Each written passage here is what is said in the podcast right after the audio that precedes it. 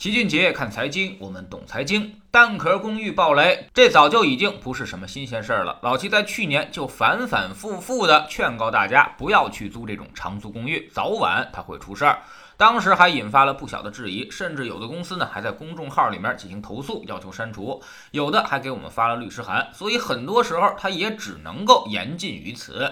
提前防范这种事儿，也只能够好心劝告，你不可能提前获得证据，所以很容易被坏人是倒打一耙。如今蛋壳彻底是碎了一地，引发了无数多的纠纷，最惨烈的甚至付出了生命的代价，这也是我们最不愿意看到的结果。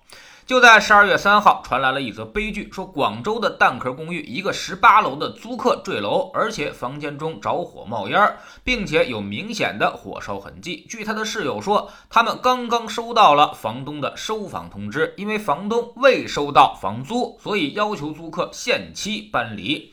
出事坠楼的租客呢，据说是刚刚大学毕业。最要命的是，他是通过租金贷才租的这个房子。所谓租金贷，就是指的是租客与长租公寓签下租约的同时。从该企业合作的金融机构那里借钱支付全年房租，然后租客再向该金融机构按月还清租房贷款。也就是说，交给蛋壳的一年房租都是借来的。现在蛋壳的人是卷钱跑路了，他如果被房东给赶出来，不但是身无分文，还无处安身，而且还得每个月继续还这个房租贷款。那么这就着实太惨了。所以他在朋友圈留下了三个字：对不起，然后坠楼。据说目前警方已经介入调查，具体情况如何，可能还得等警方的正式通报。其他网络传言也不一定靠谱，我们在这里也就不提了。就在这个事儿发生之后，马上某众银行就发布了一则公告，宣布已经研究制定出合法合规的方案，可以实现即使蛋壳租金贷客户不继续还贷，仍能够结清贷款。而在此之前呢，某众银行其实已经多次发布公告，先是说对于蛋壳的这笔赖账，保证不催收、不计息、不影响信用，后来又说你们有钱的时候再还，不着急。这出了人命了，马上又改口了，干脆自己兜底了，租金贷就不用还了。对此，大家看的其实是很明白的，这也显然就是怕了。租金贷这个东西呢，本身就是灰色地带，遇到这种事情很容易遭遇到强监管，甚至直接干掉你这个业务，弄不好连其他的业务也不让你干了。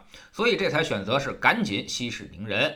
租金贷这个事情，我们很早就坚决反对。说白了呢，就是让没有支付能力的人透支自己未来的消费能力。当时还有人出来站台，说这是一个很好的金融创新，房子可是无小事的。这种事儿必须要量力而为，否则无论是金融机构还是个人，都会遭遇巨大的金融风险。而这几年，什么租金贷、首付贷、装修贷是层出不穷，让你借钱是越来越容易，这就造成了一种财富错觉，好像自己很多东西都能够消费得起了，用未来的钱支付今天本来消费不起的生活，最终呢会让你的未来是一塌糊涂。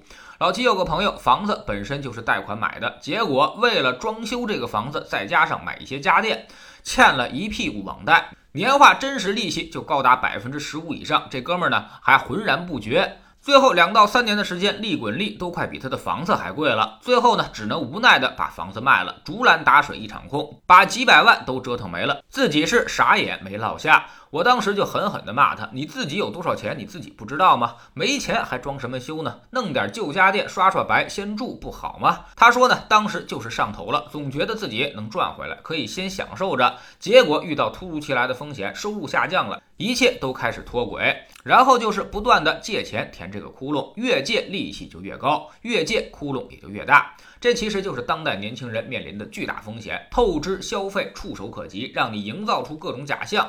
但是呢，他们忘了这些钱都是要还的，而且是要未来连本带利还的，而且利息其实也并不便宜。信用卡过了免息期之后，利息能达到年化百分之十五，花呗的真实利息比信用卡还要高。主要是你每期都还款，都要归还本金，本金下降，利息不变，那么真实的利息其实是非常高的。所以这都是套路，都是那些精算师精心算计出来设计你们的。对于金融机构来说，他们既能吃到高息，还能让你浑然不觉。很多年轻人就是这样一点一点把自己未来透支掉了。而现在的工作压力又这么大，随时都可能有风吹草动，你的收入就可能随时中断。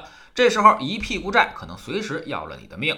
站在国家这个层面上，其实已经注意到了这个严重的问题。现在居民端已经开始去杠杆了，对于蚂蚁这样的企业，紧急进行了杠杆限制，也直接让它的上市计划告吹，这就是非常明确的信号。从我们个人来说，量入为出永远是必须遵守的底线。如果你总习惯于透支未来，那么未来一定会一塌糊涂。